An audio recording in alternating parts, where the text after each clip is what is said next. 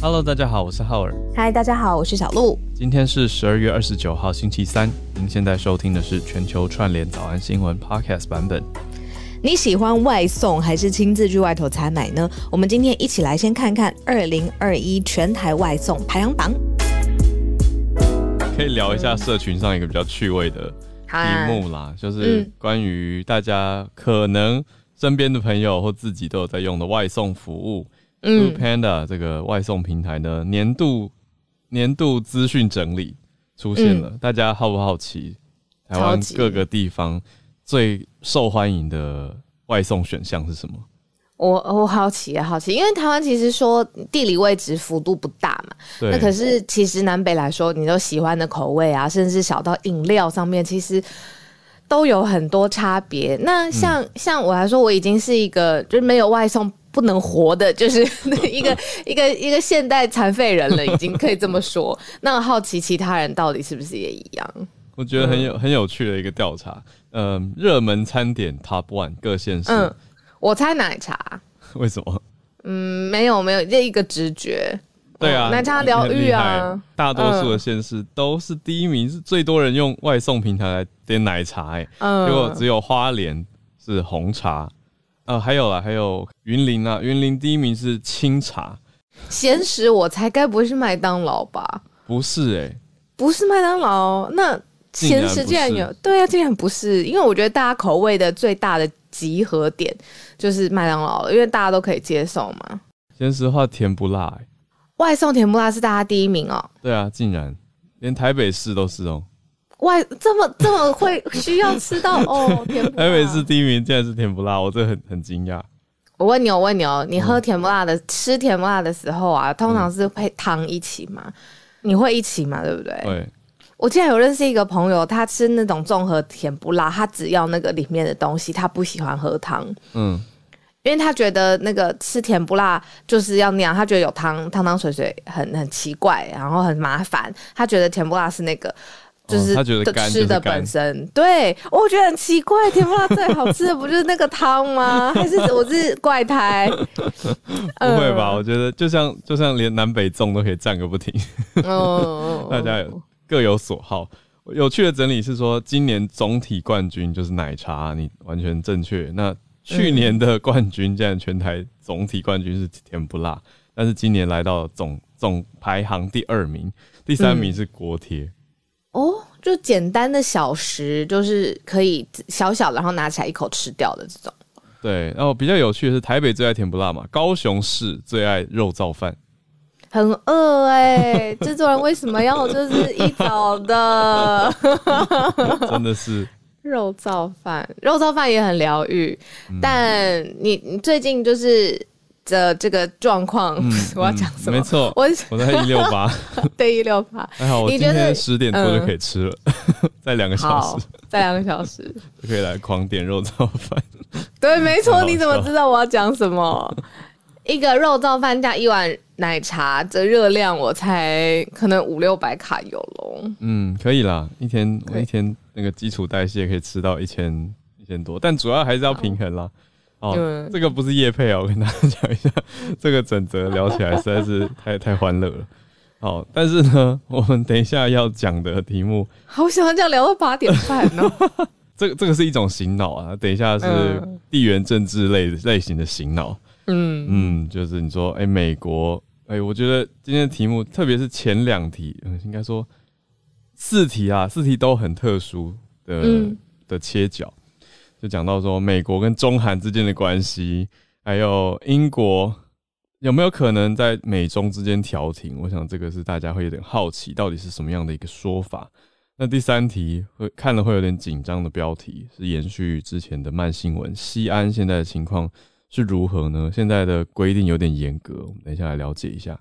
那最后，日本有一位学者发明了一个很有趣的荧幕啊，这个荧幕是。你舔下去是会有味道的，有没有可能商用呢？有没有可能更广泛的让大家民间都家里面都能够有，或者是训练机构都能够有一台呢？那以后看电视或者是看节目，是不是有新的可能？这都蛮有趣的科技新题，我们就一题一题来跟大家讲起哦，先从一开始的美国开始讲起，好，真的是感觉从从刚刚外送平台现在来到地缘政治，那现在讲起的是说美国跟中韩之间到底对南韩来讲，现在讲的中韩当然是南韩嘛，对南韩来讲最大的威胁是北韩还是中国？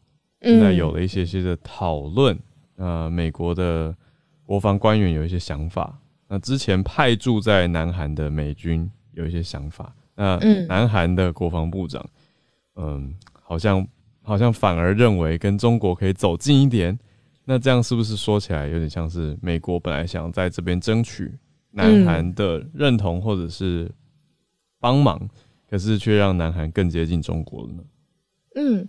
记不记得以前早安新闻有一段时间，大家很喜欢拿出笔记本，因为那个时候呢，大家会比如说画一条线，上面在看，如果线的一端是美国，另外一端是中国，那其实每一个国家它自然多多少少你都会有一点倾向嘛，没有人是真的完完全全站在正中间的。那所以你倾向谁，那另外一方就会想要去呃拉拢你，或者是去靠近你这样子。那以南韩来说，当然美方会一直希望是呃拉拢像美美美军的美方的这一方这样子。那只是他的这个表态一直都是嗯有一些不不明朗，或者是有一点两方押宝啦。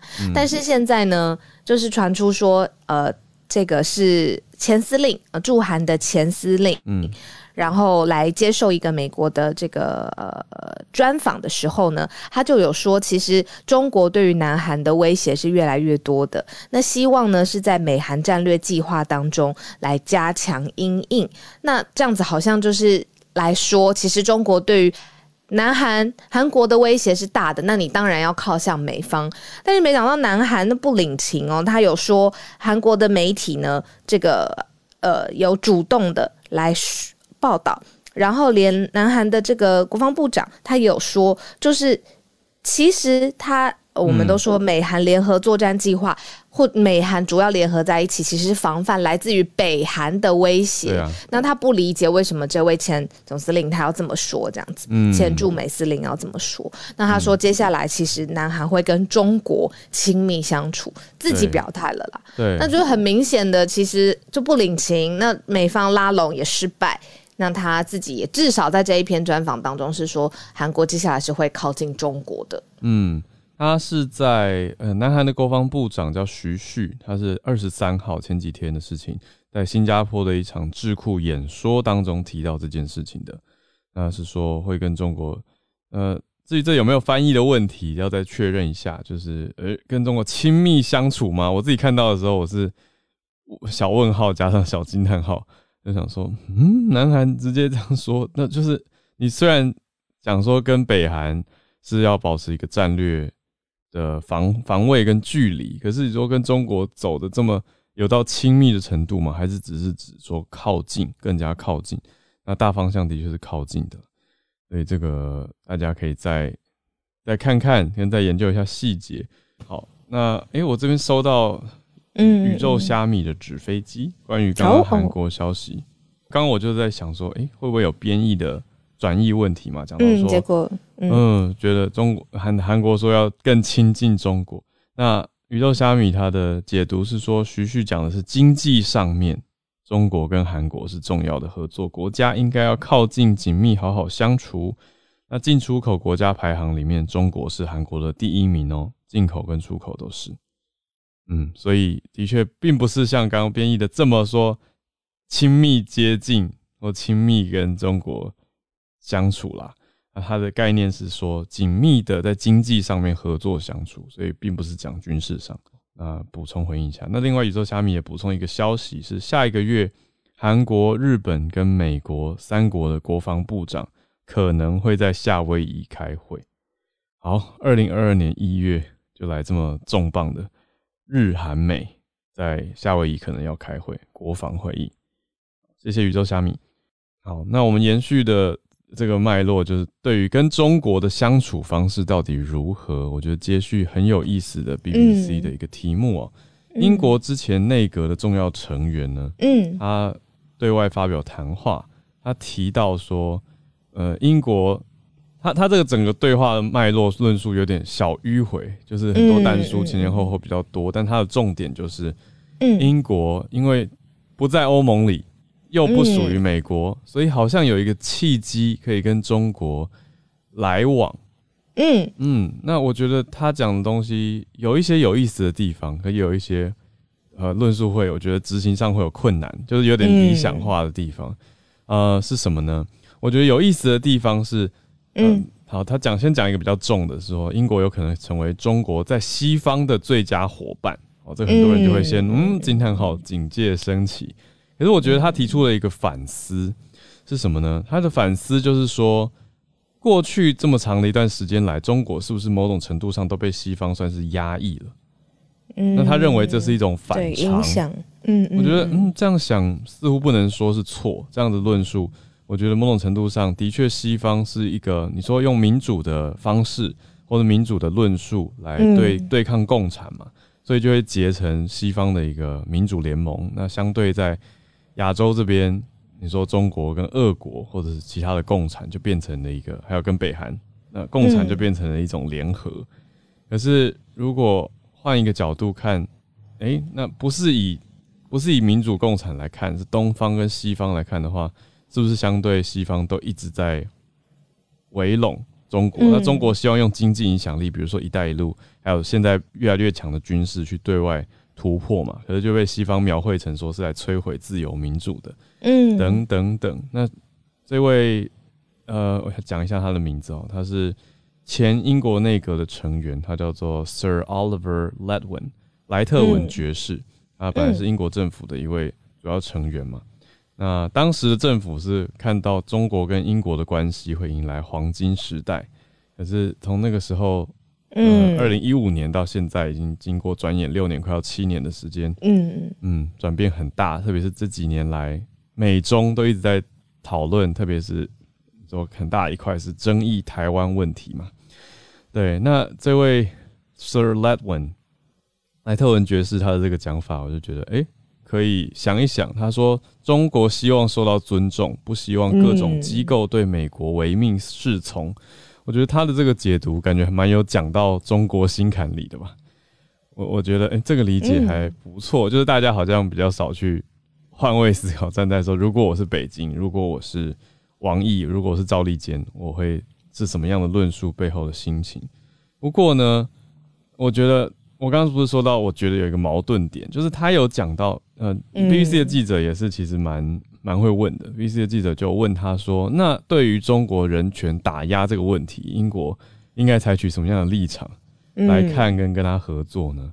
那 Letwin 啊，这位爵士他的想法是说：“呃，当然，英国还是要为世界各地的人权持续呃提供一座灯塔。”可是不应该阻止为了全人类的利益跟中国来往，我觉得小矛盾啊，就是他意思是说，好好像说正面承认了他觉得中国的确对于人权有一些些可疑之处有争议，但是为了大家的利益，因为他的意思是说欧盟跟美国跟中国来往卡关嘛，那英国是不是可以扮演这个和平使者或者来往合作的角度这个角色？嗯嗯嗯嗯嗯。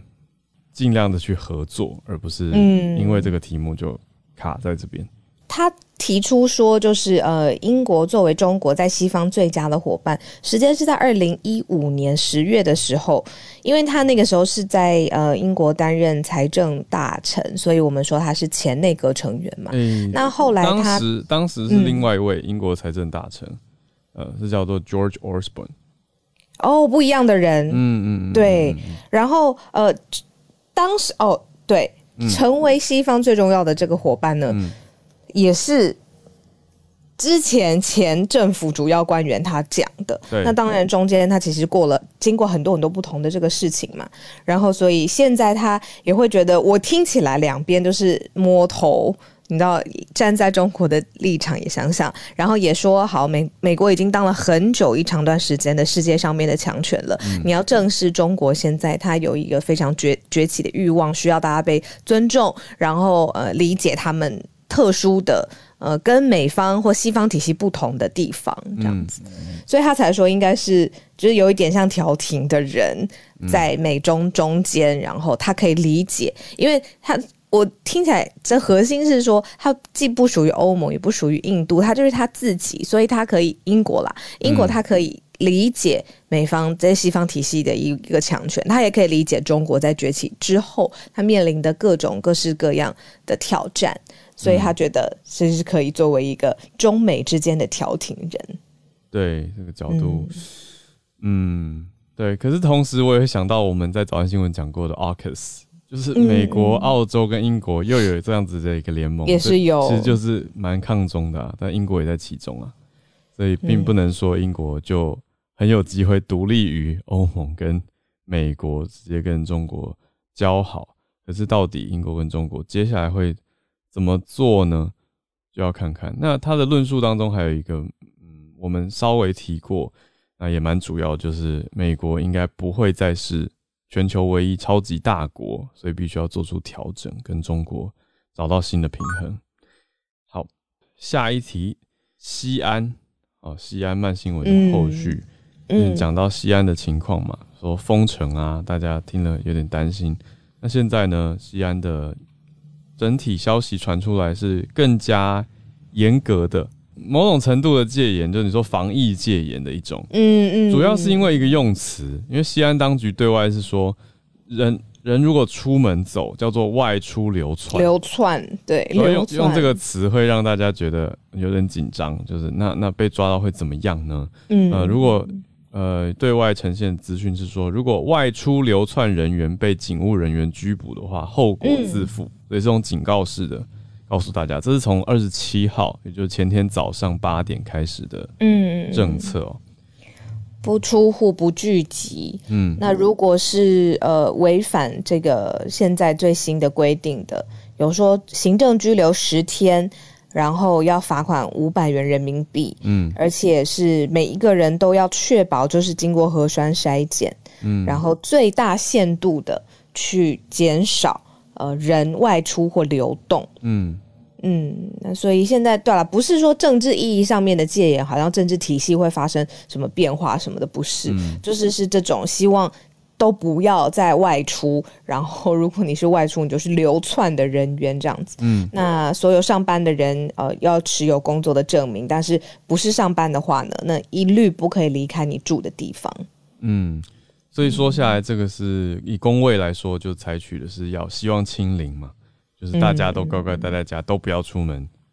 那不出户也不可以聚集，而且，嗯，什么样的车子呢，也不能上路。就是如果你不是疫情防控相关防控人员的防控车，你也不是民生保障相关的车辆，你就不能上路。呃，除此之外，也都要参加核酸检测，就是要测 PCR。那为了这个政策，西安市。政府对外宣布是说要确保核酸筛检的精准度，的意思就是要普筛嘛，在西安采取普筛，而且不让大家走动，所以这样测出来的就理论上是不会再变动的，就会是最精准的。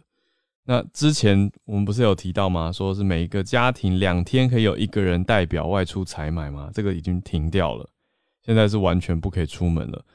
那相对应的经济消息，则是在封城的第二天开始，西安的市西安市的物价就已经飙涨很多倍了。因为一般的家庭没有储备足够的生活必需品，那接下来生活到底怎么办呢？这就会是一个很大的问题。嗯，那民生保障车辆，我觉得理论上外送应该算是民生保障车辆吧。对，但这边详细报道没有那么明确去写出是哪些车辆了。可是现在。总之，西安已经确定从前天早上八点开始，采取很严格的待在家不能出门，现在禁止出门这样子的政策。所以后续也大家观望一下，说西安到底怎么了？西安是否还好，还是就是单纯想要采取清零呢？让大家都待在家里面这么严格？嗯，那我们就再看下去。好，最后一题呢，这个是一个新的发明。通常碰到新的发明的时候呢，我会想要去呃看看，然后用用看。但是像这个新发明呢，我不知道为什么我没有很想用。但很多时候我的直觉是错的。像 Clubhouse 刚刚出来的时候，我的直觉就是错的，因为那个时候我评断说啊，这个不能用啦，这样。结果你看我们现在好，那这个新发明是什么？那是第一直觉。可是你的第二直觉，你的第二直觉就还是开了早安新闻了。对，那我现在的第一直觉对于这个新发明是：啊，怎么会有人这样子想？然后真的会有人用吗？你觉得很恶是不是？我觉得不合理，因为它看起来真的是，它是一个。日本发明的电视，新型的电视，在这个电视后面呢，有十个不同的口味的罐子。嗯，那它可以模拟出搭配组合出来，可以搭配出各种食物的味道。那它怎么表现呢？是直接把这个味道喷喷在电视的荧幕上。嗯，那荧幕上面有一片塑胶膜，你只要去舔那个塑胶膜，你就可以感觉得到这个食物的气味或者一些味觉上面的刺激，这样子。我觉得不合理的地方是，这看起来真的是电视荧幕，而不是我们手上的一个平板啊，或者是一个小小的小手机荧幕等等。那你可以想象，比如说，假设我跟我妈好了，我们两个人在客厅看电视，然后怎样要走去电视荧幕前，然后去舔那个塑胶片，然后我们两个说：“嗯，好好吃，好好吃，这样吗？”我不能够破音了，对不起。我觉得超级，你讲的超级合理的，瞬间让我觉得这个发明真的很不合理。你的画面太生动了。对我，我刚你一边讲，我一边在想的是说，哎，对啊，那这个产品是不是就变成一个一人份的产品？不然怎么可能跟就再好的朋友你共用？还是蛮怪的吧，就除非对啊，除非男女朋友或夫妻，你都 OK，不要吧？可以，那就直接去房间了好吗？就 就不需要在那边一直就是舔塑胶膜吧？我以为我们是普遍级的早安新闻。好，我是说，就是他们通常比较能够呃一家人，你说会互相分享食物的家人，好不好？这比较接近一点，或者说妈妈跟小孩哦，那是同一个。荧幕，但是好像想起来还是很奇怪哈，因为那个口水的残留总会让人觉得细菌啊，或者卫生问题等等。好，他是有说那个报道，还是有说说什么塑胶膜只用了一次就会丢掉，然后确保什么疫情之后什么各方面的卫生。我听起来还是不是很方，就不合理这个行为上。嗯，还是要跟大家讲一下这个发明，他是日本明治大学的一位教授，叫做宫下方明教授。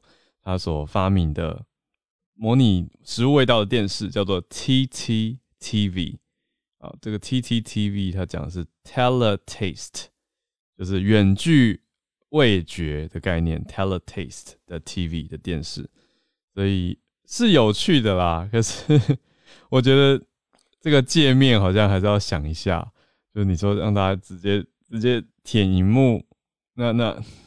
你看，大家使用者听到的反应跟接受度普遍，我觉得是有意思的发明，或者说针对可能特殊的应用跟学习。因为在报道里面有提到说，潜在的应用可能是厨师啊、品酒师的学徒远端训练，可以开发味觉等等，甚至做开发味觉的游戏，这些哎还蛮有趣的。你看，如果我觉得它单台小装置给单独的人使用的话，倒倒不错啦，就可以。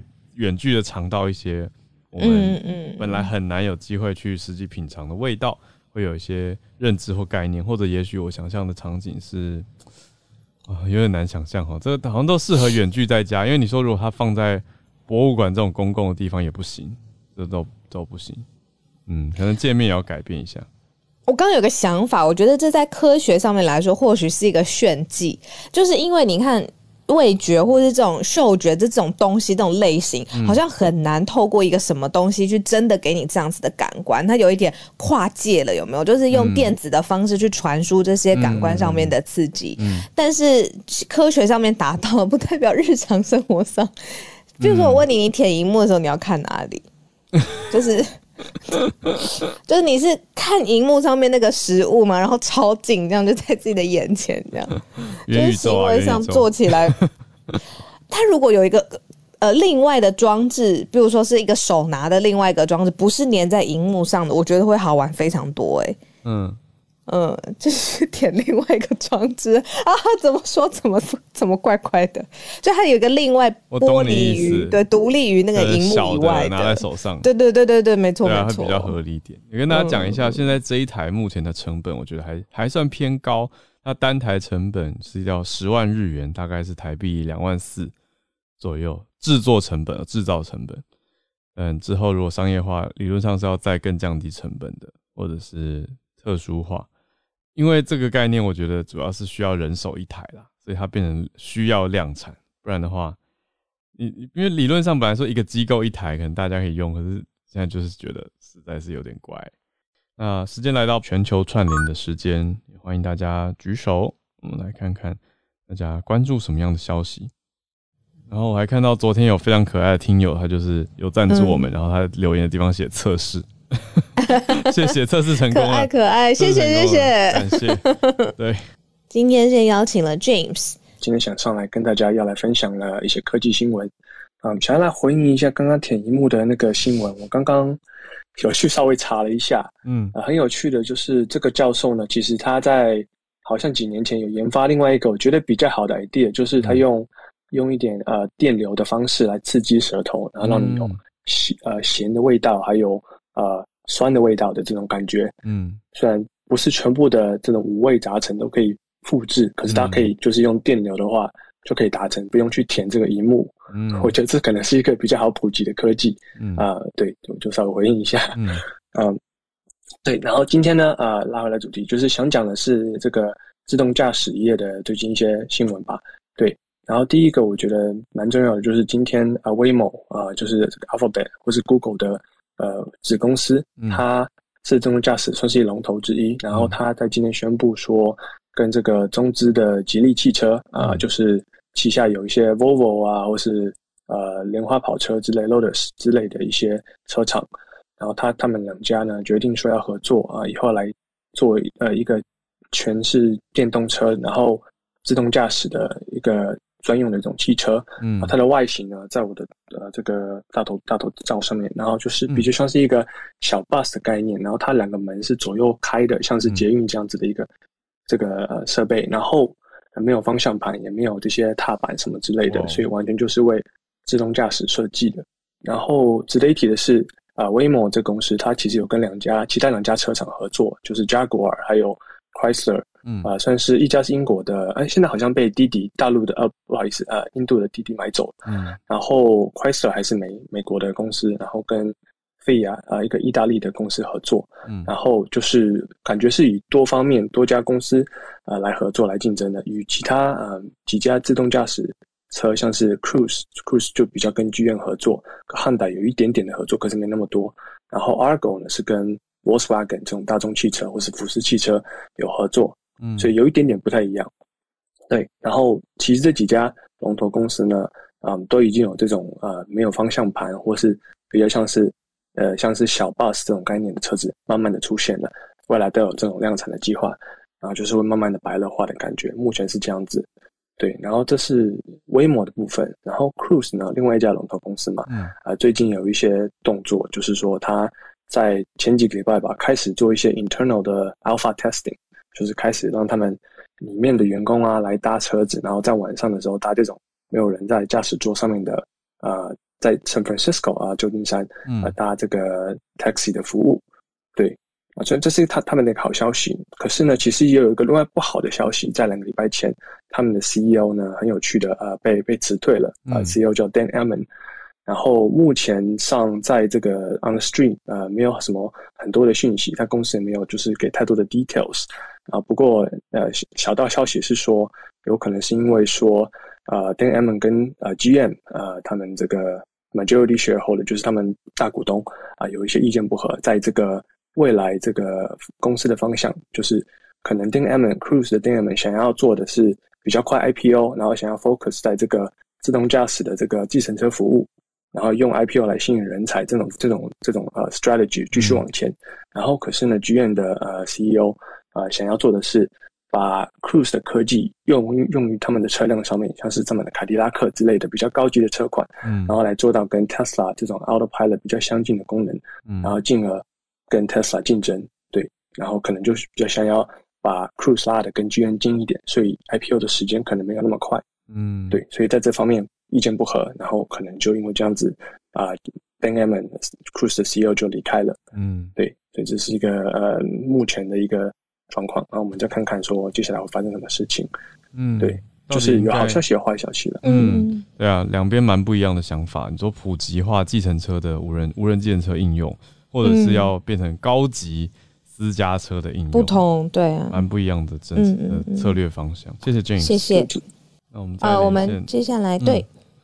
芭比选了一很奇妙的题目。对，填完荧幕之后，我们就来闻一下，因为这则 这则是 BBC 它的年度的回顾精选文章，就是研究为什么单身的人其实闻起来不一样。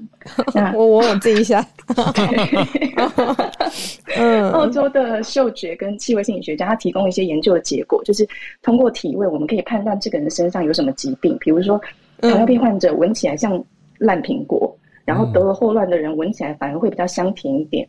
然后我真的有听说医生是这样子，他可以闻得出来他的病人的症状。哎，真的。对对，像我们有时候闻那些 baby 的味道，或是有些老人家的味道，身上也就是完全不一样。嗯，那他甚至还说，就是吃肉的人，就是多吃肉的人，是他的体味有可能会比较好闻一点。表示说，就是一个人体味不仅可以解释他的健康状况跟饮食，也可以解释对异性的吸引力的强度。嗯，然后他提到说，我们的体味是由基因来决定的，那基因又会影响到我们的嗅觉，所以或许可以通过就是嗅觉来检测其他人的遗传讯息，然后有办法判定对方是不是单身。那他们当中做这个小实验是邀请了几位女性，然后随机选出呃几个男生穿过的 T 恤。然后要求这几个女生呢，根据这些 T 恤的味道来判断 T 恤主人的恋爱状况。嗯嗯，结果最后结果是，大部分的女性都可以识别哪一件的 T 恤是已婚的男性，哪几件是单身的。对，那这个就不会网络上或者是日常中就不会看到，就是女生到最后才发现说，哦，原来你已经有女朋友了。对，小五找到重点了。如果我们闻得出来，所以我们可能真的就是因为气味当中储存大量的心理跟生理的讯息，包含我们偏好特定气味的化妆品或香水，都是我们基因去决定的，所以。但是现在就是小鹿刚刚说的，我们要获得原始的体味，真的太不容易，因为我们已经用数千年的时间来用香水掩盖自己的气味。对啊，对，有兴趣的朋友可以搜寻，呃，一样是 BBC 放在 Future 专栏的报道。嗯，以上跟大家分享。重要重要，可是没有办法啊，就是香水一盖，还是大家要当侦探，就是想办法取得一件 T 恤。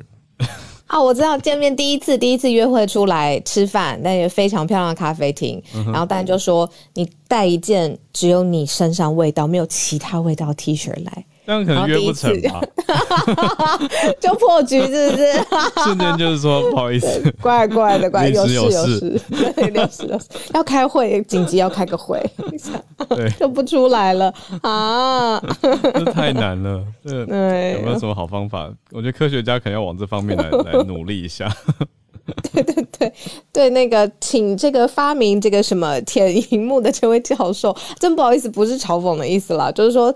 科学上你一定很厉害，但是这个这两方面，你知道人的真正的需要可不可以多帮忙我们一点？恋爱交友科技，幸福科技，对对对对，刚刚有人献祭了，他说，嗯，故意把咖啡泼在别人身上，然后这样是不是要可以洗他的衣服？就说哦，那我帮你带回去干洗，不合理啦，那他要穿什么？不行啦，不行。刚刚有人说不合理，不合理。我刚刚在想说，是不是故意把什么茶水不小心不不小心泼在对方身上，就说哦，那我帮你把这个衣服洗好，什么再还给你。可是洗完之后，那个味道是不是也没啦？对不对？他的意思就是说，你洗之前可以闻啊。那我不是闻到都是咖啡的或者茶的味道哦？其他想太细了，我想太细。没有，我想到的，我想到反而是偏向是应对招式，就是香水把整件衣服都先。先喷洒过，就这样就万无一失了，没有破。哦，你想的是硬 哎，哦，我想的是急迫。实在是好，谢谢芭比的这则消息。好，那我们再连线到月光河，那我有跟来自西安的内容创作者 （content creator） 就在互相联系，然后他们现在其实今天是要做，嗯，已经做第六轮的核酸，因为他们现在是每隔一天就做一轮，因为他如果有做过核酸，晓得那个有多难受，对啊，整个棉棒，然后对一直穿刺到鼻子很深的地方，然后他是说现在每个小区就是每个社区。都设置了核酸的检测点，嗯，所以大家是中午十二点的时候就开始全市的一轮一轮一轮，隔一天就做一次，隔一天又做一次。希望说如果有检测到任何的病毒，就赶快让它及早发现，然后及早治疗，及早也开始隔离。这样，这现在是全程全程都在隔离的一个状态，对，很不容易。那另外我要分享的就是，当然是到了年终的总结，所以我们也来总结一下，在过去的这二零二一年。Twitter 推特上面都有哪一些重要的关于币圈方面的新闻？那我现在也快速的来改一下我的头像。我现在这个头像是 Elon Musk。Elon Musk 他就是嗯，常常会发 Twitter 推特，然后大家都是会很注意。那他之前在呃今年初的时候有讲说，接下来特斯拉将会接受就是呃。让比特币作为一种购买电动汽车的支付方式，但是后来在隔了三个月，就是今年五月的时候，他又发了另一则推特，又宣布说：“好了，我们停止接受比特币的付款，理由是因为对于环境保护的担忧，也是因为是挖矿嘛，就是会有水电啊，然后各种是环保相关的议题，大家还是要注意一下。这是其中的一则，另外还有一则呢，也就是在。”二零二一年九月的时候，比特币成为萨尔瓦多的法币，这也是非常重要一则推特，就是他们的官方，就是总统自己在推特上面宣布这个历史性的事件。嗯，然后另外呢，还有嗯，加密货币也是二零二一年监管的话题也是非常非常多的激烈的讨论，所以美国的参议员新西亚卢米斯他也发表了一个推特，然后。表达了对加密行业支持，而且反对呢设置模糊不清的监管政策。也就是说，希望未来呢，也许会需要就是有法规为创新要留出空间，然后不要因为少数不良的一些滥用啊加密货币的行为来阻碍科技发展，还有各种创新。那另外还有迈阿密。的市长，他也在两千零一年年初的时候发了一条 Twitter，指出说他是打算要在迈阿密、佛罗里达这个大城市推广加密货币，而且整个二零二一年他也都一直履行他自己的承诺。所以现在迈阿密其实就是继硅谷、细谷之外呢，成为另一个很多 crypto 呃 cryptocurrency 加密货币支持者，他们常会有一些大型的世界性的聚会啊，或者是一些会议的一些场所。上个月的时候，其实我们有小伙伴跑过去那边开会，然后也是觉得说呀，真的是太热闹了，太热闹。对，希望有机会的时候大家可以聚一聚。嗯，然后再来另一个 Twitter 就是 Crypto.com 拿下了湖人队的球馆冠名权，所以嗯，十一月十七日的时候，NBA 的湖人队球馆他们的官媒就。啊，宣奥说现在已经是叫做 Crypto.com Arena 了，对。然后他们是用七亿美元的价格获得湖人队主场球馆的命名权，非常非常多。这就是以上选的一些二零二一年比较重要的关于加密货币的 Twitter，然后排名没有按照任何的一些顺序，就是比较 randomly。谢谢。对，很多都是早安新闻有出现过的题目，现在有一种年终大回顾的。感觉我觉得很有意思，对。那至于这个体育场、体育馆，呃，被 Crypto.com 买下来，这是我自己在朋友的动态，就是币圈朋友那边看到的消息。其实，呃，月光河有整理上来，在推特上原来也是一个重大的消息，刚好是一个年底的回顾。那刚刚 YouTube 有人以为我们今天是最后一天，不是，明天才是哦，明天还是要来串联。那在明天之前呢，我们来重要的工位消息。来到助战专家的时间，嗯，医师早，医师早。我今天想讲美国 CDC 昨天一个蛮大的新闻哦。其实好像我们昨天分享的时候，他已经公布了，只是我没有看到。嗯，其实我们在说他们确诊者还有密切接触者的隔离天数，嗯，有改变。对，哦，做了蛮大的改变哦。嗯，那个美国现在是。分分开讲哦，先说确诊者。我们原来一直都是说确诊者大概至少要隔离十天嘛，哦。那这个是基于应该已经是前年六月哇，诶诶，去年去年 去年六月很早期的一个研究，也是 CDC，他收集了当时全世界的研究，其实这是针对原始的武汉猪的资料哦，哈，那大概你在有症状之后的第十一天开始啊，嗯，你就几乎测不到活病毒了，这个这个其实我们讲过很多了嘛，哦，所以美国其实从那个时候开始，哦。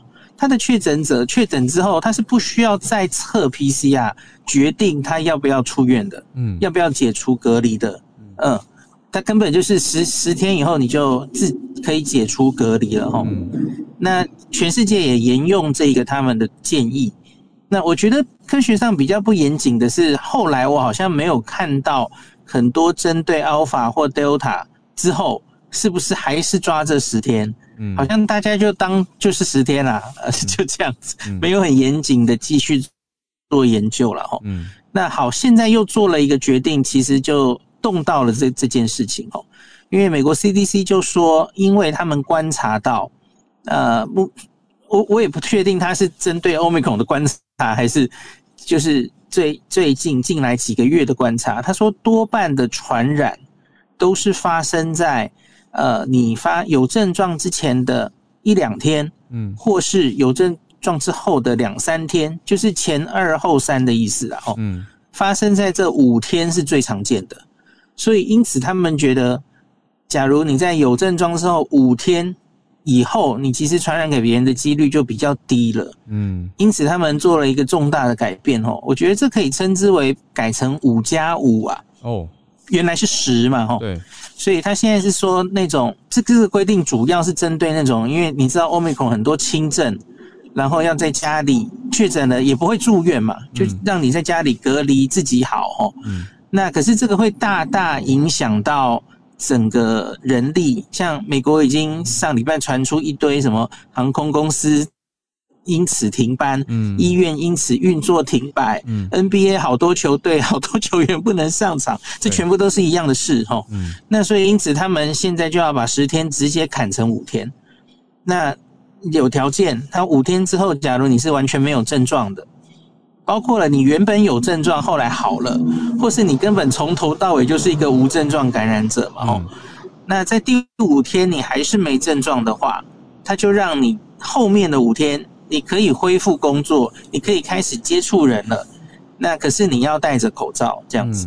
嗯，接触人的时候你要戴着口罩。嗯，其实我看到这一句的时候有点担心，所以我在想老美会不会就以为，所以我只有那个时候要戴口罩，我其他时候都不用戴这样子。好，好像会有一点这种误导的状况。好，这个是确诊者。嗯，呀，是确诊者是这样。那那还有接触者。嗯，接触者的话规定比较复杂了哦，因为接触者的话，他就有考虑你打疫苗的状态。假假如你是有打过两剂完整疫苗的六个月内，或是你超过了，可是你去打加强针了，就是所谓的觉得疫苗应该呃打的比较完整的人呢，他是直接建议这种密切接触者就完全不需要隔离了。嗯，你只要戴十天的口罩就好了。好，这就是零加十。好，嗯，那可是假如你是不是这样的？你是完全没有打过疫苗的，或是刚刚讲的状态，你你两剂，可是已经超过六个月，你该打加强针，你还没没去打，就是所谓你你可能免疫力已经没有那么好了哦。那这种人的话，那你就是五加五，跟刚刚讲的第一个情形一模一样哦。你在家里五天。然后，那他会建议所有这种密切接触者，不管你有症状或无症状，你在第五天的时候都做一个家用快筛，确定一下。那可是基本上他接触者也是可以让他五加五就好哦。嗯，这个，然后我看到这个新闻，很多网友或是记者就问我：这诶，美国怎么现在在 Omicron 这个？开始要大流行的时候，忽然这等于是一种放松嘛？嗯，就是你没有把这些人关好关满，然后让他们有机会，因因为你知道接触之后十四天内都可能发病，嗯，他现在反而是缩到五天就可以让他出来。他说为什么在欧美克好像要来势汹汹的时候，他们反而在放松他们的防疫管制？这会他们会觉得很怪。那可是我其实觉得一点都不奇怪，因为我觉得美国现在在这种这种已经新冠病毒根本就是跟他们共存的这种国家，他在想的事情是，他不要让新冠影响到他的呃社社会的经济的运作太严重。嗯，所以因此他就像 Dr. Fauci 就有出来说明了哦，我我觉得这个基本上不是一个基于防疫的。完全基于防疫的决定，它是要考虑社会的运作不能被太破坏。嗯，因为从现在开始，他们知道 Omicron 一定会造成很多人感染。对，那你假如太多人同时被感染，大家都去请假，嗯，那很多社会的重要的工作会运作受到影响。嗯，就像他现在英国或美国都看到一个状况是是。很多是医护人员，很多就因为接触了密接者，然后去隔离，嗯，然后就就不能运作了哦。对，就像一个单位出现了一个护理师感染，那他同接触他的人就去隔离十天，哇，那整个单位那个运作强烈受影响。对呀，所以其实在美国这个政策之前是圣诞节之前，我看到英国跟美国其实同时都有。呃，美国是针对医护人员，英国是已经把确诊的隔离天数缩成可以七天就好，从十天变七天了哦。那美国也是针对医护人员，也是十天缩到七天，这是上礼拜就公布的。然后 CDC 昨天的公布是在针对一般人了哦。嗯，所以我我觉得这个东西其实台湾不用拿过过来用，因为我们现在防疫的阶段很显然跟他们是不一样的嘛。哦，嗯。我我们现在就是基本上是主角境外，希望尽量清零的话，我们当然不可能在这个时候缩短嘛。哦，对，对，那就是看看他他们这是不得已的。那为了社会维持一定的运作，所以我们就看看那这样缩短之后会怎么样了。哦，那我也觉得有点感慨，是我记得上一次啊，十天这个政策定出来的时候，CDC 的网页其实是巨细靡遗的把他们基于科学的证据，哈。我记得弄了好像五六篇吧，就是哪一些科学证据建议我们可以十天就好。嗯嗯嗯。可是昨天的这个公布下面完全没有科学文献。哦。所以我觉得它其实就是这这个其实只是啊，我我不知道怎么讲哎。这这个政策真的不是非常考量，可是以工位角度，它不是一个非常基于科学的决定，因为或是说。他假如说出来，大家可能会攻击或有点恐慌吧，因为因为你一定有个比例嘛，多少人是在染病之后五到十天，然后还传给别人什么的哦，一定有个比例嘛。嗯，也也许是七三，他就放掉那个三了。嗯，他反正呢，反正就都在感染啊。他现在其实防疫本来就是切一条线的问题嘛。嗯，他他没有办法完全阻住，所以他现在是减害的阶段。早就已经不像是台湾跟刚刚的西安一样，是要是要把它完全阻绝的心态的话，呀，它就是减害，所以它不需要做到百分之百啊。是，那所以我觉得就是看一下吧。那英国、美国都动了，对，动，我觉得动作都蛮快的。因为 Omicron，我们不是说其实大家全球都还算是在观察状态，可是以英美的情况来说，因为感染已经蛮普遍了，所以他们既然就决定说，呃，稍微缩短一下。这个隔离期间或治疗期间，这个政策其实跟今年五月有短暂的时候，美国宣布在那个打疫苗的人不用戴口罩的政策，我觉得一样粗糙。所以我们就继续看看。对，好，只能希望 Omicron 温和一点了。那这样的话，就就就不会是那么会让人担心的一件事情。嗯，大家还是做好防疫吧。谢谢医师。那谢谢大家，明天已经是今年度全球串联早安新闻的最后一天，所以不论再怎么累，邀请大家明天八点一定要加入我们哦。明天早上明天最八点，二零二一年最后一场全球串联早安新闻，大家来。谢谢你的收听，有任何想要告诉我们的话，欢迎透过各种管道留言给我们哦。也欢迎订阅我们的节目，刷五星评论，还有小额赞助支持我们哟。因为有你的参与，全球串联才越来越精彩。谢谢每一个你们，那我们明天同一时间串联再见，大家拜拜，拜拜。